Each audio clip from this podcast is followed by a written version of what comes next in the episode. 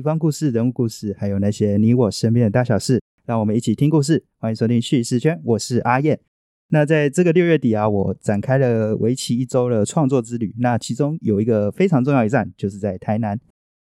这次到台南呢，除了吃东西或者是去一些我没去过的景点之外，还有一个很主要目的就是来到位在台南市区的纯心堂共享空间，然后来找致力于在地文史的阿波还有西，跟着他们脚步去更深度的认识台南。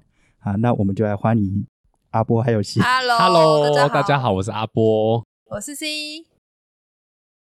我们可以不用那么尴哦尬，可以好趣味一点的开场。好好好趣味一点吗好，因为好其实我们真的很少上人家节目，都是人家来我们这边。对对对对，对啊，所以其实这还蛮有趣的一个体验。这样，虽然之前有，但是真的很少。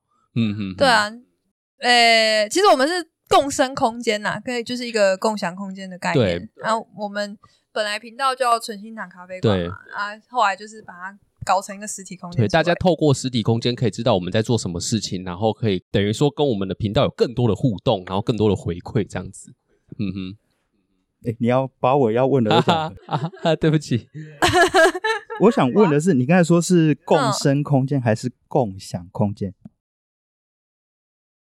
共生空间，因为我们是在一个老的社区里面嘛，对啊，然后我想说，哎、我们就是跟这边的社区居民一起生活的感觉。这边的居民都是一些阿嬷阿公们啊，嗯，就是大家一起生活。然后其实呃，我们也希望是给大家一种新的生活体验的感觉。嗯，对对对，一个生活体验的感觉，就是大家一起共同在这个地方好好的生活。对，生活提案，嗯，因为其实像我们有工作过的人都知道嘛，就是说开始工作之后，你很难像学生时代一样跟一群人聚在一起，然后像朋友一样好好聊天。对啊，有时候其实是很寂寞的。那如果来到这个地方一起吃饭，或者是不吃饭就在聊天，很舒压的感觉，可以把内心很多的这个压力全部都发泄出来直接。吼出来的，这样是最好的。真的，我们常常有这种事情啊，对啊所以，哼哼，你们会创这个，就是因为你们很寂寞。诶、嗯，会很寂寞吗？其实也不是、欸，应该是说，我觉得现代人很多人都很寂寞。真的是这对，然后这个空间的话，变成是说，呃，有一个让不同人、不同领域的人可以交流的平台一个地方，平台。对的，因为现在我们这几天就是法师在这边交流嘛，嗯对啊，对。那除了是年轻人之外，再来就是阿嬷，阿嬷阿嬷也会啊做很好，对，像是阿波的厨艺。很多都是阿嬷教的，说、啊、你切这个鱼这样不对啦，切猪肉不是这样切，然后就把他这个秘传的刀法全部都教给我。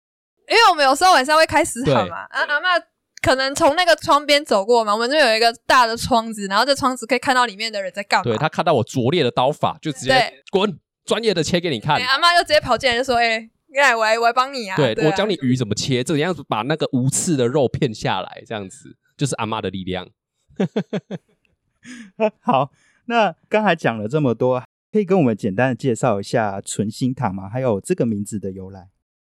好，那纯心堂的话呢，主要是在六十年前我阿公的命理命相馆的名字。那后来我们想要做文化永续的一个 podcast 节目，讲一些台南啊或者是老书老故事这样子，所以我就把刚好因缘际会之下拿到这个名字，看到这个名字就是发现阿公的遗物啦，遗物，对，在整理遗刚好要物的时候搬看到子，的时候，就觉得哇，这个名字怎么那么帅？对，然后于是就把它变成我们节目的名称，等于说老的东西由我们这个不到三十岁的人，然后去做转移，这样子。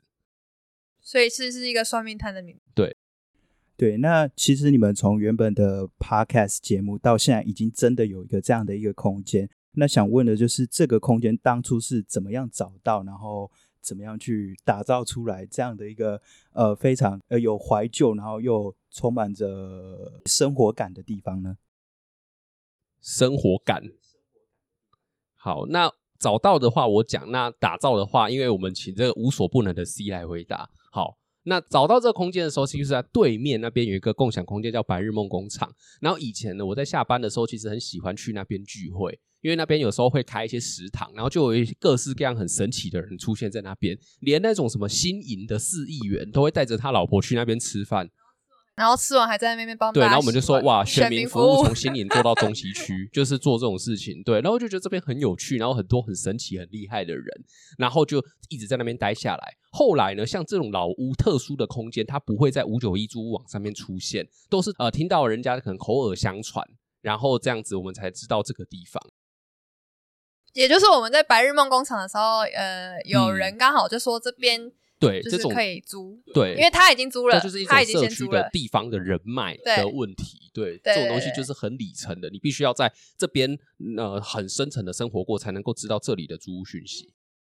因为其实我们的房东也是二房东，他也是呃，就是有这个讯息，然后他先把这边租起来了，然后租起来他又找了新的人，另外一个人，另外一组人又找到了很辗们，转，对很辗就是转，这都不会在网络上出现，而是在口耳之间的相传。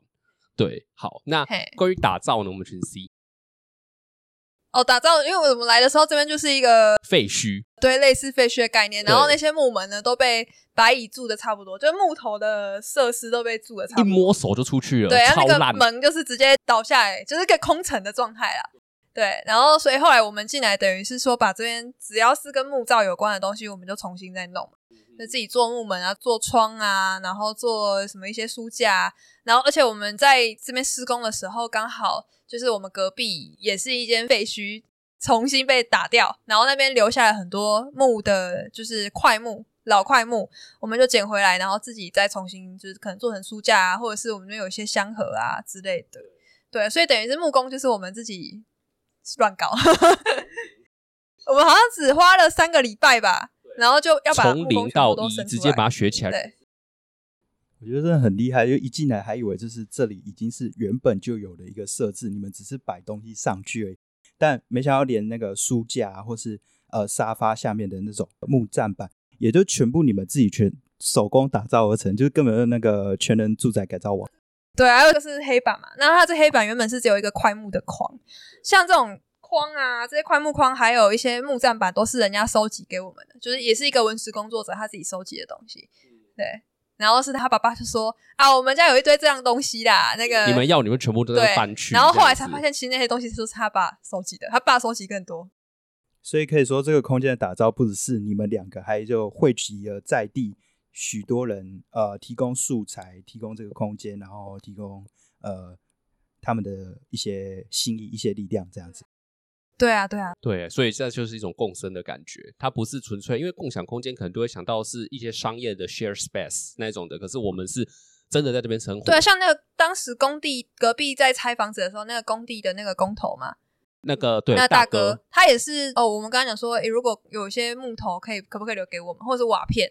然后后来就说，诶，我把它拆下来，有很多那种块木，不错，你们就直接搬走，这样。啊，我跟他也很好，妈吉玛、都跟他这边喝，他喝他威士忌，我喝我的咖啡啊，聊的就是聊小孩，因为他知道我是老师嘛，他讲的小孩子的教育，他觉得小孩很肥嘞，整天他跟我抱怨他的小孩，然后我就说这个小孩要怎么教怎么教，他就很爽。不是本来还要送他槟榔吗？然后就说，哎，槟榔不能乱送，我们吃槟榔榔我都买固定的，就跟你咖啡喜欢喝这一间一样，那槟榔不能乱买，知道吗？是是学习到了，对。好，那其实刚才讲了那么多，如果我今天我来到这个共享空间啊，我可以做什么？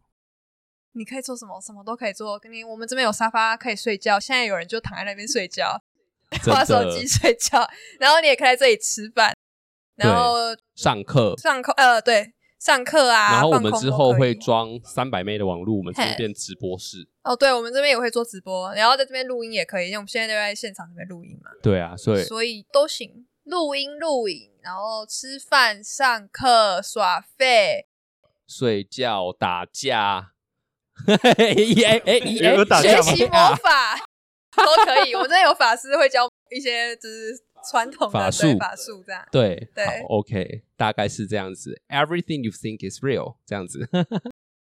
好突然绕了一句英文。那其实啊，就是你们最近有办了不少活动，想请问最近有什么样比较特别的活动？因为其实像今天早上我们其实是有去看今天才刚开幕的那个《地狱僵尸》是最近最红的，对对对对对对对那除了这个之外，有有什么样的活动呃最近你们自己蛮推荐的？有什么样的活动？因为其实呃，说到那个僵尸展嘛，就是它也不是僵尸展，它是一个亚洲地域的一个，就是它比较偏向艺术类的东西，它里面的文史的东西不多，对，嗯没有那么考究。就是由欧洲人的眼光去看亚洲人怎么面对死亡跟鬼这对件事情。所以嗯呃，这个可能比较就是一个很浅的一个东西，道长大家去看。但是我们之后会办一系列，因为鬼月也快要到了，所以会办一系列比较偏比较深度的民俗的一些讲座啊，甚至是哦看完展我们可以做一些净服的肥皂啊，嗯，因为我们道长也会做肥皂，嗯然后甚至是带大家真的去南山公墓，因为南山公墓是台南最古老的墓，里面有很多名人，嗯然后可能跟文史工作者一起去合作这个这一块。对，还有其他部分，可能我们这边也会，就食堂也会持续办啊，就是这些东西都是比较常态性的活动。嗯哼，然后再来的话，就是我们最近跟国际特色组织合作的，在这边的香港人权展。哦，对，香港人权展就是我呃比较像是保存香港过去的一些文化的记忆。我因为我们本来也是保存各种文化，对对台湾的文化、香港的文化，或者之后有更多各地的各地的都可以来我们这嗯边。对啊、对，OK，那其实如果我今天就是一个观光客，大家到台南想象可能就是一些美食啊，或是一些古迹的景点。那想要由你们两位比较深入了解在地的人来介绍台南的话，你们会想要呈现出怎么样的台南？哦，怎么样的台南？当然是我们就在巷子里面，我们就在老街区，一定是先从老街区开始走。对我觉得台南就是各个不同的街道去延伸出来一种很有故事性的画面。对，因为就是很多有意思的事情都是在老的这些巷弄里面，然后有很多可能你在榕树下遇到的一个阿伯，他可能就是一个高手，他可以他会知道所有台南的一些在地的一些故事、文史的故事，他会很清楚。高手在民间，对啊，对对，就我们可能如果是我的话，我想要推荐的是比较里程的台南，而不是说在观光客呃去看到一些、哦、网红打卡或者是这些消费性的台南。我想要是带大家看这边的文化历史，还有台南现在正在面对到的一些问题。对好像是哪些问题呢？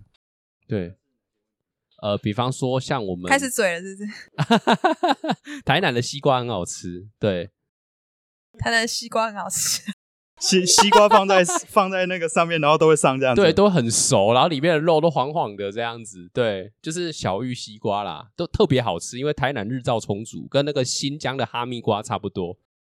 然后大家都抢着去，哎、为了那颗西瓜，疯狂去抢那个西瓜的一些，呃，好吃的食品，比方说像是串冰、西瓜汁、粒粒冰果室，或是嘿卤卤肉饭哎喂，哎为什么西瓜会跟卤肉饭在一起？这个就不得而知了。OK，想要了解更多跟台南的西瓜有关的事情，可以直接来陈清南跟阿波聊，就知道了。他今天跟我分享了很多跟西瓜有关的一些故事。还有吃怎么吃的方法，对，那其实如果我今天想要，就是两位用一句话来形容台南的话，你们会想要怎么样去介绍呢？一句话，C 吧。一句话哦，一句话好难哦，怎么去介绍？就是一个来台南就好好生活，嗯，这是一个好好生活的地方。那形容台南的话，我觉得应该是呃要保护好啊，怎么哎、好好生活。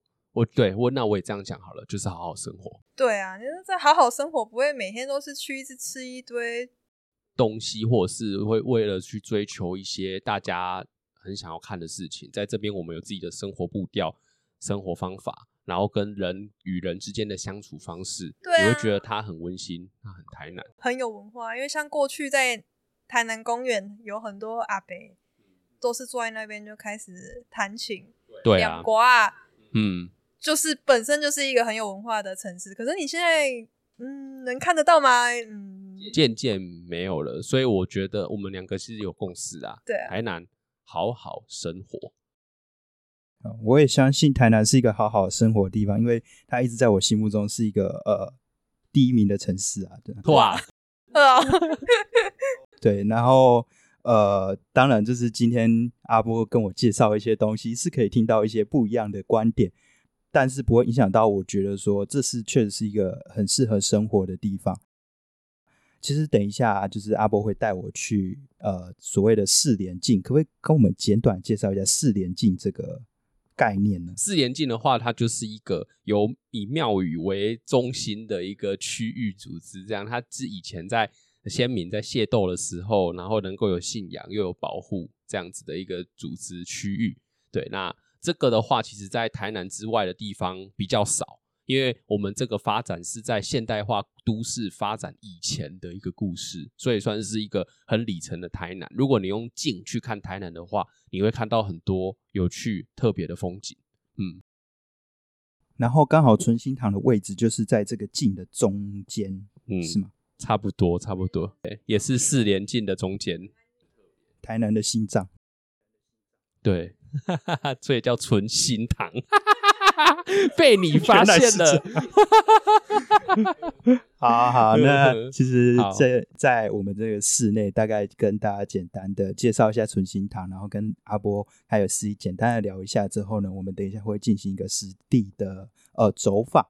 那结束之后，大概也是希望大家能够来到台南，除了去吃一些小吃之外，也可以来到纯心堂跟阿波跟 C 他们聊聊天，然后或者是去走一些比较不一样的路线啊，像是说四连进来这样比较有呃传统文化意义的地方。好，那就等一下，接着我们下面直接跟着声音去旅行吧。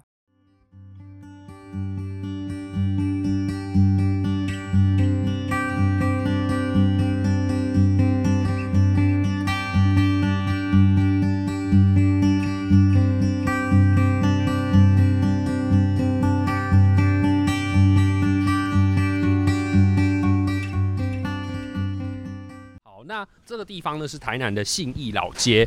那这个地方在它以前清朝的时候，它其实是海，就是你看到现在的地方，其实全部都是水这样子。那这些地方很狭小，就是有一些小船会开进来。那这边的房子它有一个特色，就是它的屋面虽然都很窄，但是它里面很深。所以就是说，那这边的人他们以以前下货的时候，他们就可以把那个仓库东西存到里面这样子。好，我们现在可以听到非常多声音，有机车，有狗叫声，然后那种实境的感觉。那刚才其实讲到说，呃，屋面很窄，然后里面很深。我突然想到，我之前去大溪的时候，它是一个很华丽，但是没有很大的屋面，然后进去就是非常深的一个，呃，算是传统的这种建筑，其实有有一种类似的感觉。啊，我们现在要去哪？现在的话就是要去这个地方叫做四连镜。那我想要去四连镜的最前面的地方。镜这个东西它很特别，它算是台南这个地方特殊的一个地理环境。就是镜的话，它其实是在地公庙跟民间防御组织的结合。对，它是由信仰为中心，然后信仰有人嘛，那人会保卫地方，然后地方的人在缴钱去给信仰中心而形成的一个保护链。那这是清朝的这种民间的特色，那到现在其实已经没有了。对，那后来发展的台湾城市也没有这个禁的概念，因为它是在现代化城市之前发展出来的一种很特殊的东西，只有台南才有。嗯，呃，所以我可以说是庙是一个中心，然后就是形成一个类似一种村落的感觉吗？还是？对，就是以信仰跟武力的防御组织，因为以前会有械斗嘛，那所以就是会有一些地方的乡勇，他们会呃根据庙为中心而变成一个保护地方的组织这样子。所以这个四连镜的意思是有四个地方，四间庙有四间庙，嗯哼，分别是？分别是，让我想一下，是吉福宫、金安宫、妈祖楼跟普济殿这四间。对，那我们现在想要往普济殿走，它是台南呢办普济灯会一间很有名的大庙这样子。好啊，好啊，所以，诶、它算是你说这样四个是等于是四个中心，然后，诶、彼此是一个合作的关系吗？还是对对，，就是彼此四间庙宇是合作，然后去照顾这附近的人。对，那其实镜的范围有多大呢？这个也是有人会好奇这一点。那这个东西其实很抽象。那刚刚我们有一些朋友是法师嘛，其实镜它的一个实际范围叫做兵马的分布范围，就是神明兵马它可以照顾到哪里，它那里就是晋的边界。对，嗯哼，对啊，所以先用现代科学的方法去讲晋，其实就不太能够解释。但是如果透过像法术或者是神秘学的方式去讲进的话，那个分界就很清楚。没有，就说事前先去，呃，就是研究说每一个兵马大概的范围，然后画出一张图，这样吗？呃，主要的话是根据人口，就是说这多少兵马保佑多少人，所以它会随着你的人口的密不密集而有所变化。比方说，你如果这边是人口密集区，那兵马的话，这个范围就比较小；那如果这边地广人稀的话，那这个近的范围它就很大，这样子。有点小下雨，啊，对，有点下雨。对，那就是反正台南这种，就算是午后的这种雨，它就是一阵啊，然后就停了。对。好，我们现在走在雨中的台南，的 在雨中的台南四连镜，有一种莫名其妙的 浪漫感。哦，这个雨好像有点，我看看拿雨伞出来。对，有没有就走一些？哎，比较麻烦，这个鞋子不防水了，走一走就是湿掉，有点那个。哎啦。然后，因为这里是台南的北中西区啊，所以这边的议员纯心堂都很熟，因为他都跟纯心堂做过节目。像这一位，他是我们的高中同学沈振东，他是民进党的现任议员，这样子，那也很常去纯心堂跟我们一起喝茶跟录音。所以你的高中同学是不是都议员啊？是啊，我们高中同学都是各方面的大师，这样子。厉害厉害。对啊。刚才这一位就是跟三位道长同班的哦，嗯，对，我们刚才其实早上的时候是先去那个很轰动的那个南美馆的僵尸展，对，那详细的心得就是我之前有写在 FB 上面，哦，现在雨好像越来越大，好，我们找个地方躲好了，找间庙吧，好。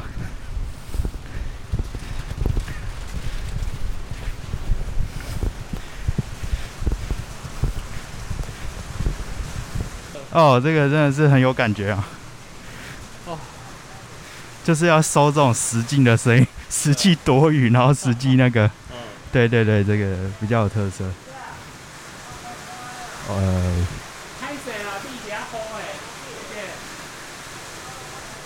好，所以刚才我们要去的第一间庙是，呃，我们现在要去的第一间庙是普济殿。对。那普济殿它有一个很特别的特色，就是它每一个神明都住一间别墅，它不是所有的神明都在一间庙里面住。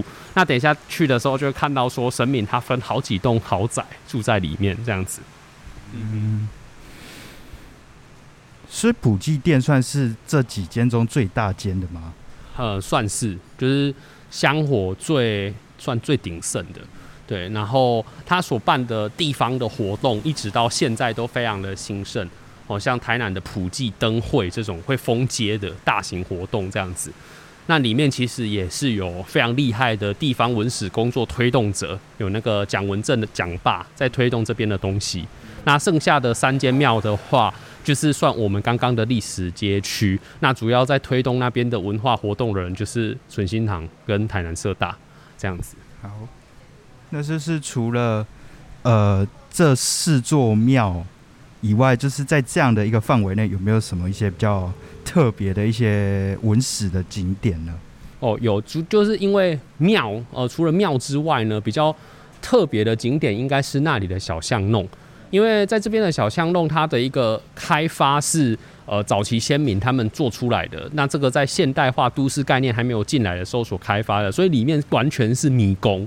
就是你走走一走，你会忘记你在哪里。那可能这边是大马路，等下走到巷子里面，雨小一点的时候，你就知道什么叫现代迷宫了。哎，所以我们刚才走那个还不算迷宫啊？那 已经算是非常好走的哦。啊，没关系，就先在这边聊一下。所以刚才说的这样的一个范围，大概就是中西区的北部。哎。诶，不是，呃，会叫北中西区的话，是因为台南的政治选区是北区加中西区合在一起。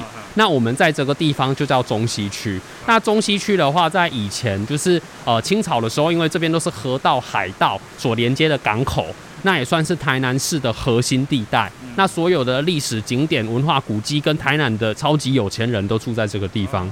嗯哼哼哼。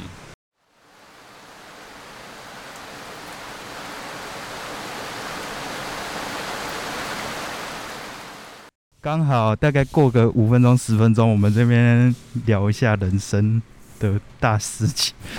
对，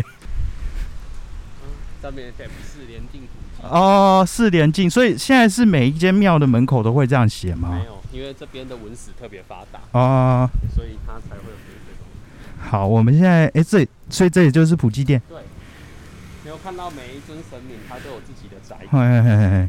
对，哦。而且他那个有一个超大的壁画，然后是很特别，不是传统壁画。对他，他画的是谁？他画的其实就是那个慈府千岁。哦，那他这边就是这里的王爷，就是这边拜的神明这样子。那里面会把他的一些事迹啊、历史故事，还有曾经在这里发生过的一些文化的元素，全部都融合在这个壁画里面。对。所以，那我们今天假设我是一个。不熟庙宇文化，我本来也不熟了。那我进来这个普济殿的，有什么哪些几个点是可以特别留意，然后跟其他的庙来说比较不同的东西？跟其他的庙，就是说像我们前面的这间圣君庙，它里面其实仔细去看，它里面所供奉的神明超级多，就是各式各样的不同的神明，而且还有供奉一尊非常特别的神明，我们可以进去看一下。OK OK，非常多。至少超过了，有超过十位吗？嗯，没有百位。百位。嗯，连这个上面的都算。哦哦哦，门上门上涂的也算。然后你看上面嘿，是。哦。木雕的这些都算是。对，然后这这一组。南极大帝是最特别的。对，你看他的不管是脸还是胡子都是红色的。呵呵，那其实他就是叫做火王爷，就是以前哦哦关子岭那个。呃，我不知道。然后这这边的话，就是说他以前就是他可以扫在绕境的时候，然后会要把火都熄灭，那他就可以把一些不好的东西全部带走。然后也会防止说地方发生火灾。对，那现在这个的话就是这种，因为以前都是点。真的是蜡烛的灯嘛，所以大家就熄灭，然后把不好的不好的火带走。对啊，现在的话，可能有一些庙的前面，如果火王爷出巡的话，就会把那个灯关掉，做个仪式这样子。对啊，现代化社会这种可能越来越视为了这样子。嗯嗯嗯。哦，所以南极大帝就是火王爷。嗯。OK。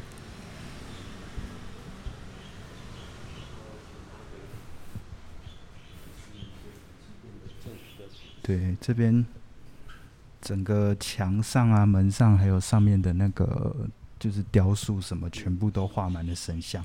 对，然后像前面的这个田都元帅，他是戏剧之神。对，像你那个什么宋江镇，或者是一些呃，就是要表演的时候，就是拜田都元帅。那前面的这个它的形式不是一个普通的神像，它是那个大仙翁仔，就台语叫大神郎啊。那它里面其实是人，如果进去的时候，它里面有上百个机关，然后都是用手工用木制的，这东西转可能手会动，那这东西转可能会眨眼，这样子。那这也算是台南可能渐渐失传的一种特殊的民间技法。哎，所以我看到这个啊，因为就是远远看去就跟其他神像很不一样，它是会有另外一尊是。可能出巡还是什么，会有人这边操作还是怎样吗？应该应该是这样子，但是这一个看起来就很像原本可以人在里面操作的一个，对。那现在的样子好像已经变成了就是在庙里面供奉的神像，对。OK OK。对啊，里面都是机关，厉害，就是那种非常传统的智慧吧？对啊，因为。就看到这个，就 想到那个什么《火影忍者》的那个，啊哦，长久了，对，类似类似，很厉害，然后每次到这种普济店的灯会的期间啊，我记得都是从国华街那边一路过来，都是灯笼。所以他的意思是指说，那一条是以前的一个主要的通道吗？还是说怎么样？嗯，就只是一个文化推广，主要是这样子。嗯哼。好。哦，那我们可以就是大概走一走那边。嗯。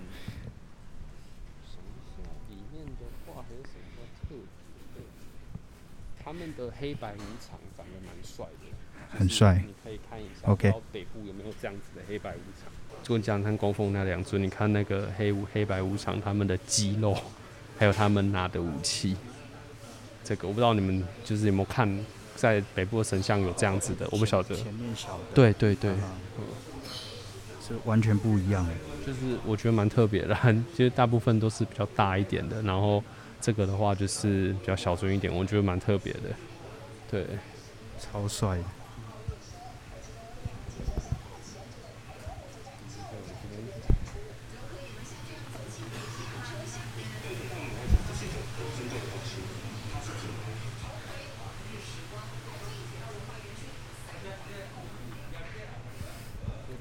这边有人在拜孙悟空，对，齐天大圣啊，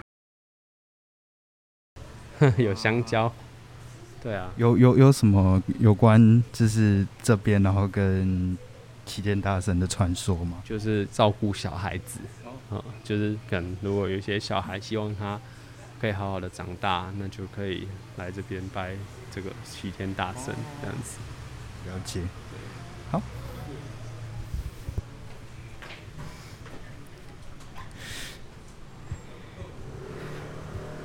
啊，很快的就雨过天晴，然后又恢复到那个台南那种天气很好，蓝天白云，还有鸟在那边杂这边飞来飞去的。所以我们现在准备要走进去迷宫里面了。它这样子的，因为我看到很多这种小巷，它里面全部都是这种就是砖的路，就是从以前到现在就是这样嘛。嗯，对。对，从以前这大概二三十年前的路了，哦哦，所以才二三十年。对对，就但是已经很老旧了。那之后可能还会再做更多的铺面更新这样子。哦，那我们是不是只要是这种小巷又是砖的路，我们就可以说它其实就是很久以前就是这样？嗯嗯。OK，然后其实很多的那种呃老屋，走在这边就可以看到。对对对，一些民宿啊，然后或是就是像是你可以看到那个窗花，或是看到那个它的墙面啊等等的，这样真的会迷路哎。对，它的那个怎么讲？那个门牌是哦，也是有有那个啦，像这个就是二九六巷，但是。啊，这边又变成三零二巷。对啊，对啊，整个绕来绕去的。但是我们可以也是可以看到，有一些房子它其实是已经拆掉了。是之后会有是要去改成怎样的那个吗？因为其实台南比较没有比较明确的都市更新跟规划。对啊，所以这种东西就是放在那边。看看能不能有比较英明的领导者可以来改变这些事情。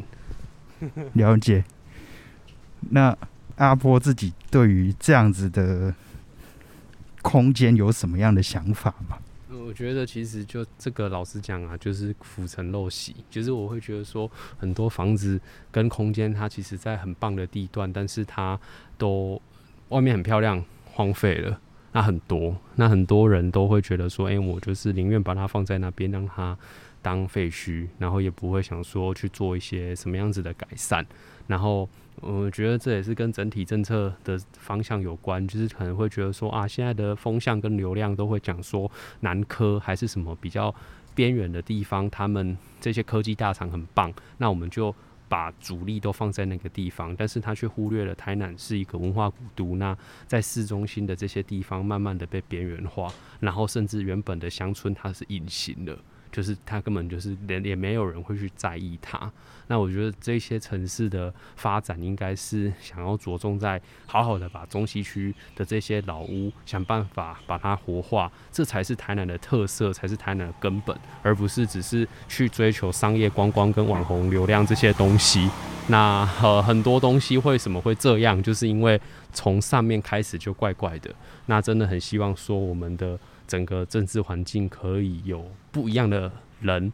然后或者是有不一样的呃想法来领导，然后这些事情才能够得到一个最根本的改变。嗯，OK，好，这是一个在地居民非常那个非常深切的那种反应。那阿波不知道自己有没有 想要出来做一些改变呢？不太想参政啊，但是我想要就是像用自媒体的方式，在地方渐渐发生影响力，然后能够跟议员候选人啊，甚至是议员，呃，各式各样的人能够有所接触，然后透过我们做的有趣的事情让大家看见，对，然后透过这样的方式，用比较有趣软性的方式去改变这座城市，这我觉得这才是比较想做的，要不然当官或者是选举，那真的太复杂了，不太适合我。对，而且首先要要有要有一定的金钱呐，我觉得这个有点困难。真的，对对对，那口袋不够深。对对对，因为像我自己，我本身就读政治系嘛，那其实像我们读政治系的很多人都是，大部分会去做公务员呐。那除非是真的家里有背景，或是那种很有理想的，就是太理想的人，他才会去选，因为。就是你那个前置作业什么的，那个其实是蛮蛮不容易的，对啊，所以我们有很多方法可以去做出我们想要做的改变。那我觉得其实像是媒体这种东西，就是一个很棒的一个做法，特别是在这个网络时代。好，我们现在走到哪里啊？绕来绕去，绕绕来绕去，不知道自己绕到哪里去。那我们现在就是要去那个四点进的下一个庙，是不是？对，对，就是要来到下一座庙是那个吉福宫。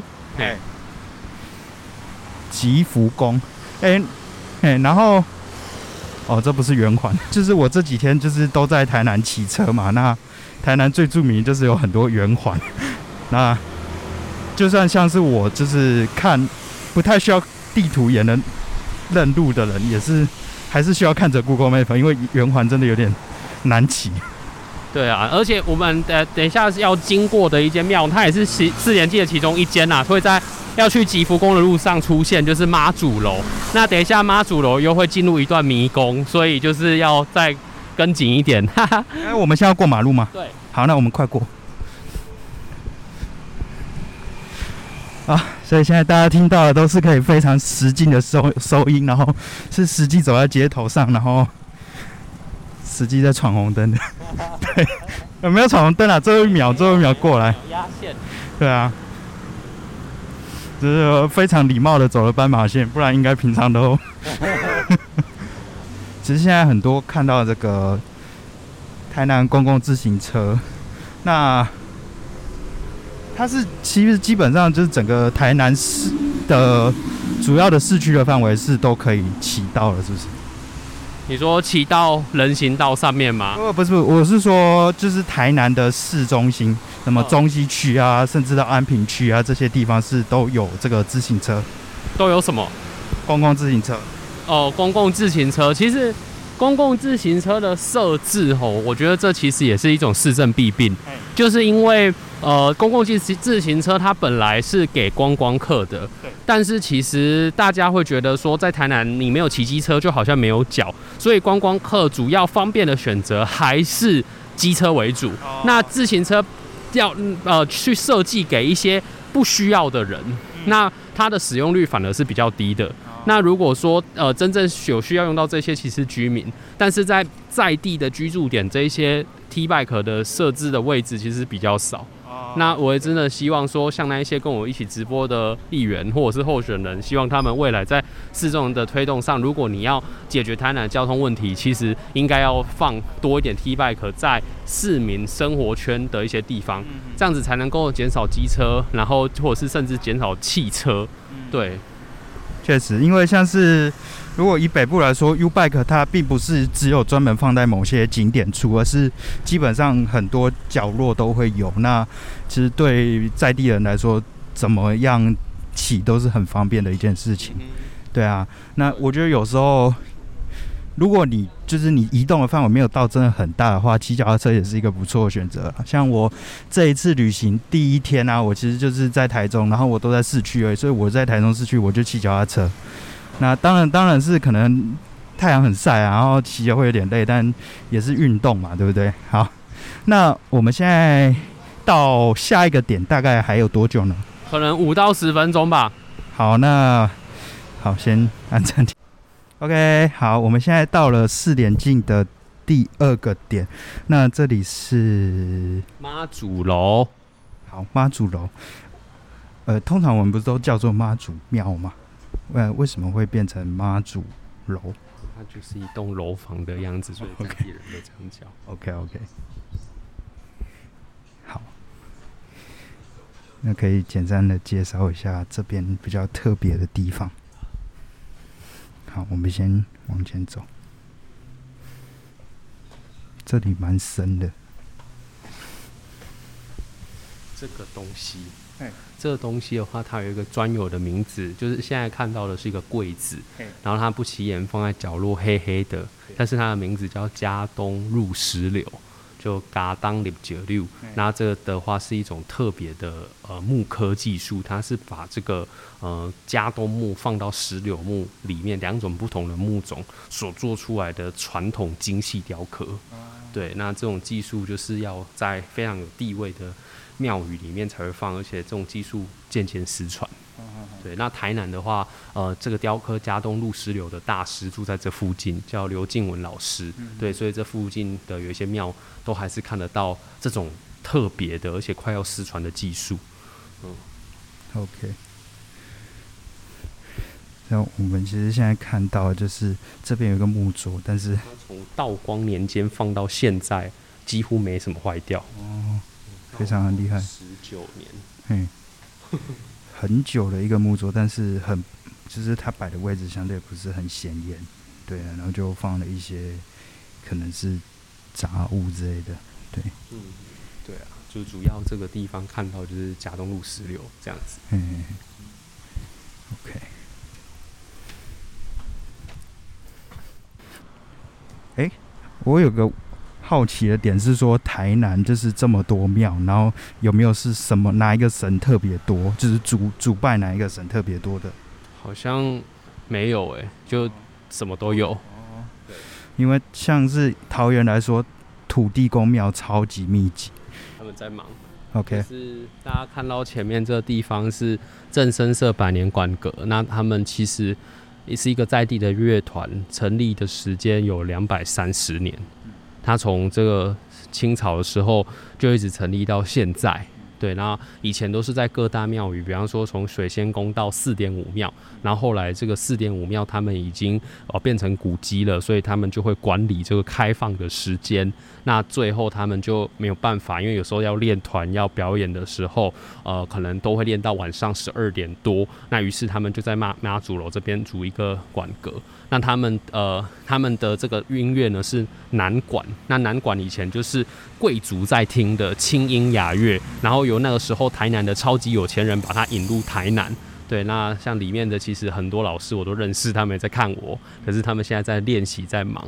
那这边比较有趣的地方是说，他们的历任的团长好像有一百三十五位，就从清朝一直到现在。所以说有一些特殊重要的活动，如果开始的时候，可能都会先祭拜一下历任的馆长，这样子前一百三十五任这样。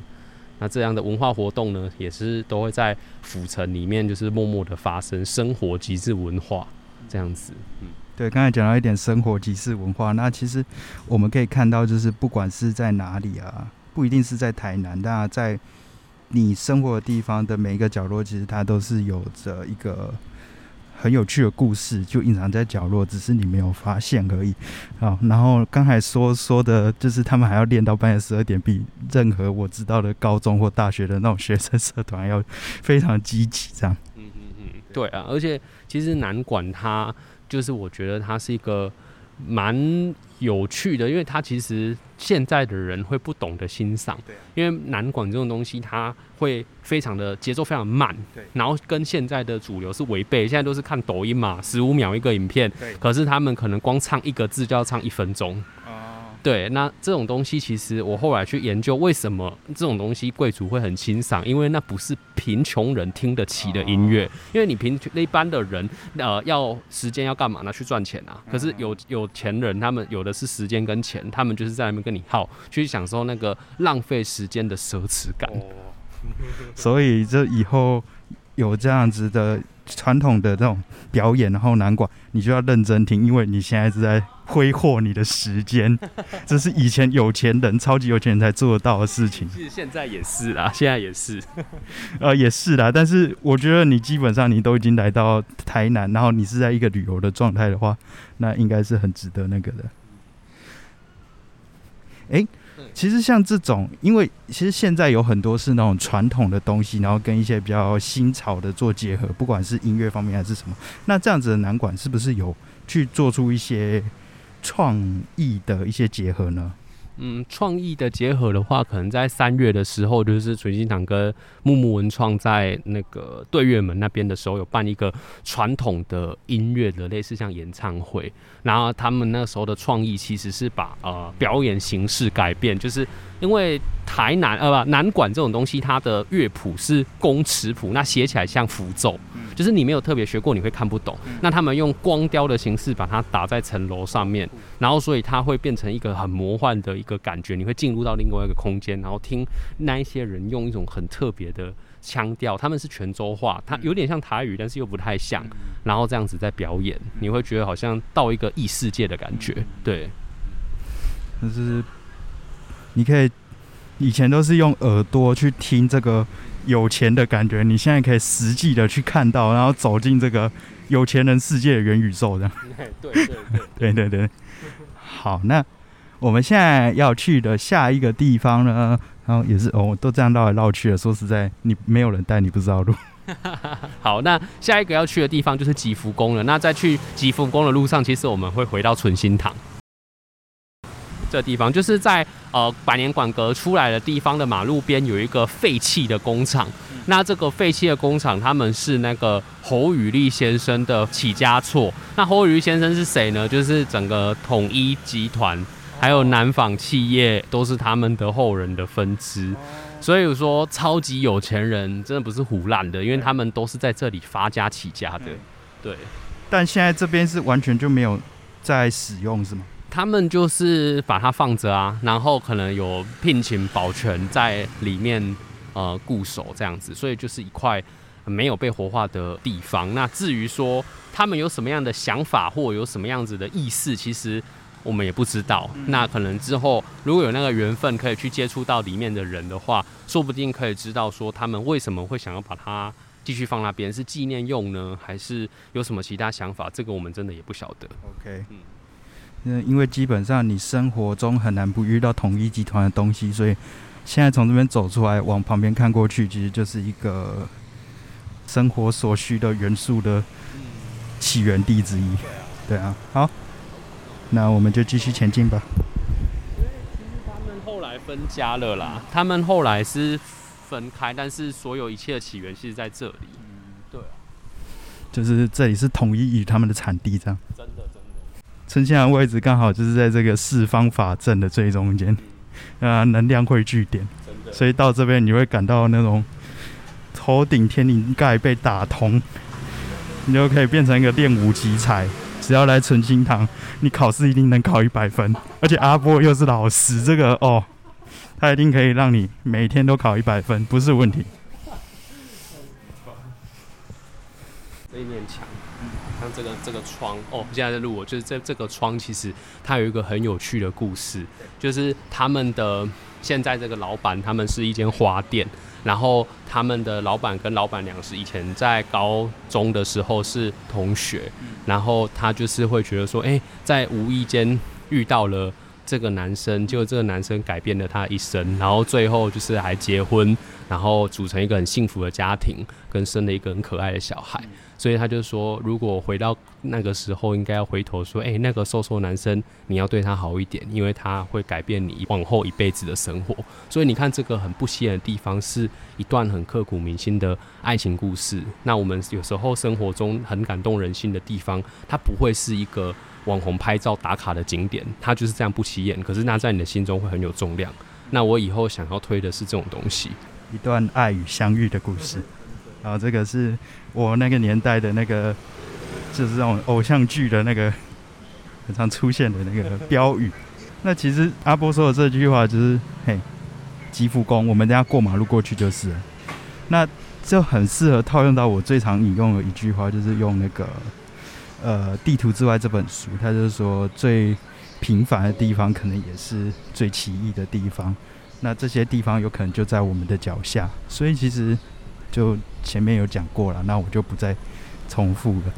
就是大家可以多多去看一下自己生活周边那些很不起眼的东西，但是其实它背后有很多故事。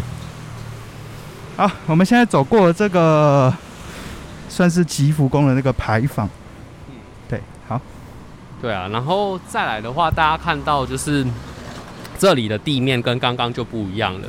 那这里的地面其实会长这样子，代表这边比较有观光的发展，所以它先开发。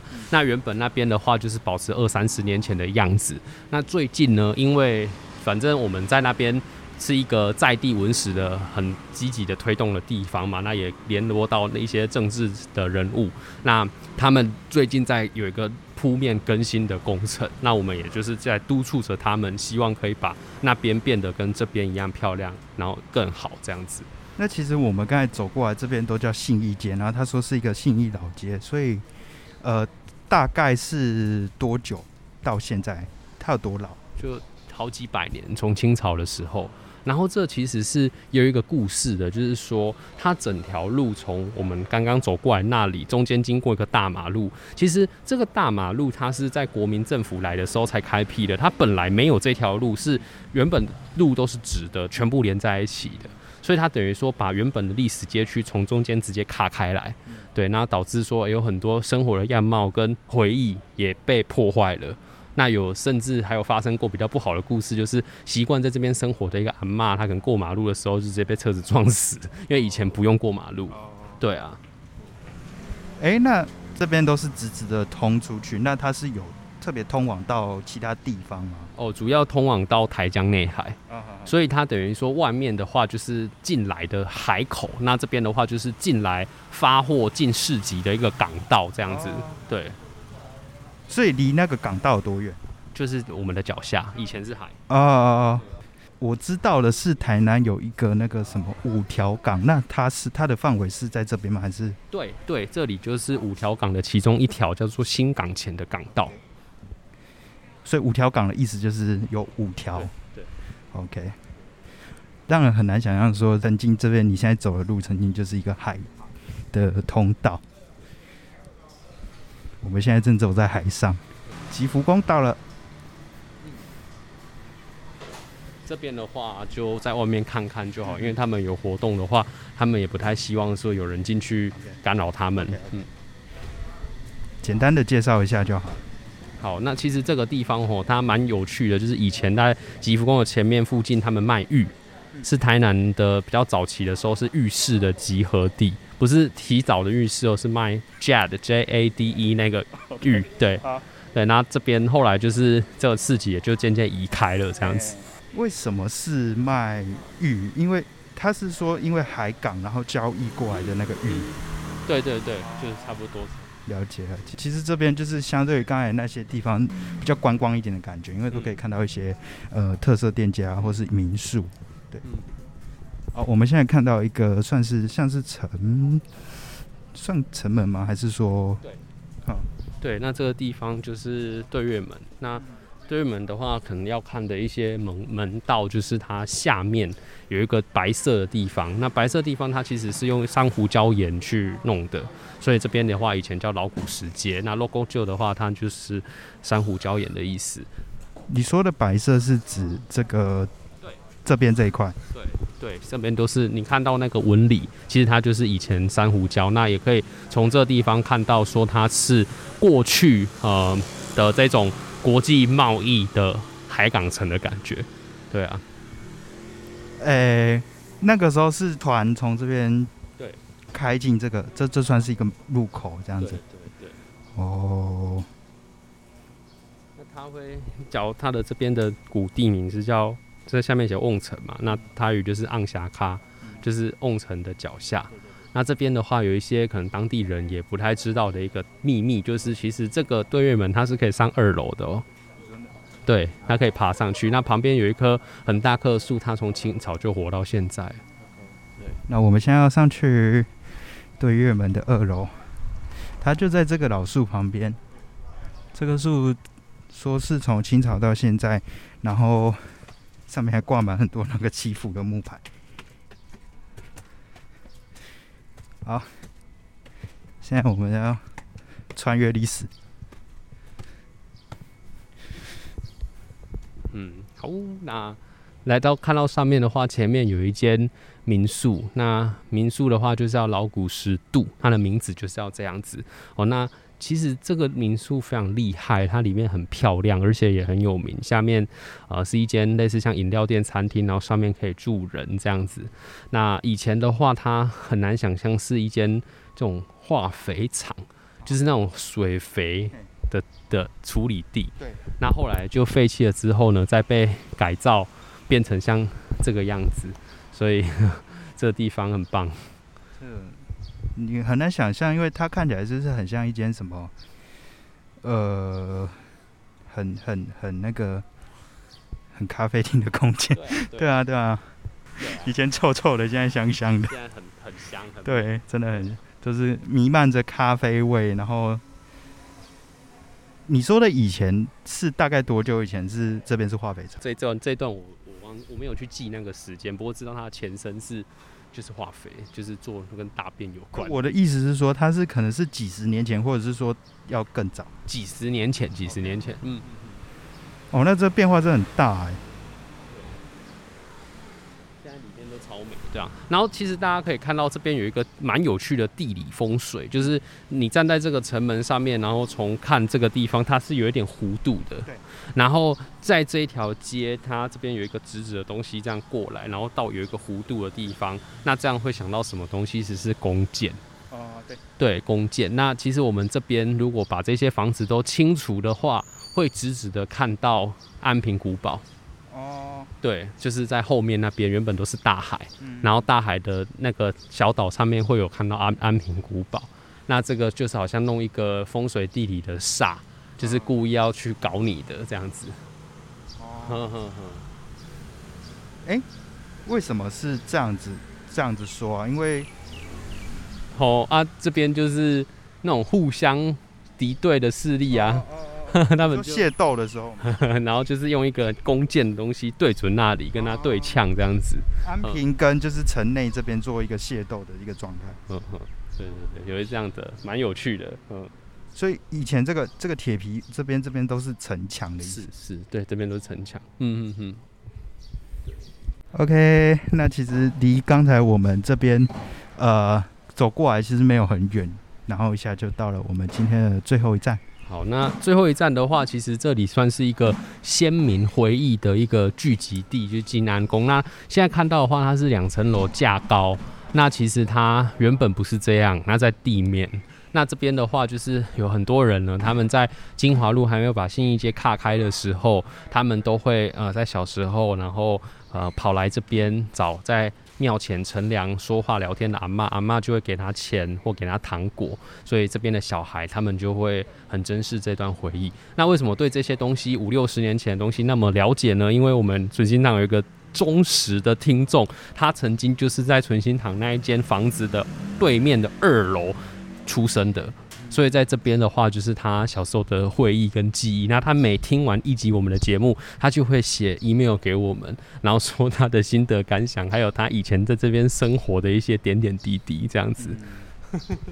对啊，我觉得其实做不管是做 podcast 还是做部落格等等的，我觉得做这些东西最让人有意义的事情，并不是说呃你去得到了什么样的呃实体的东西啊，我觉得最重要的是有这样的回馈，像是他阿波他们做了这样这一些文史的推广，然后就让呃在地的，然后去唤起他的回忆，然后保存说曾经这边的有一个这样的记忆。我觉得这是让我们做创作者最就是最感动的事情。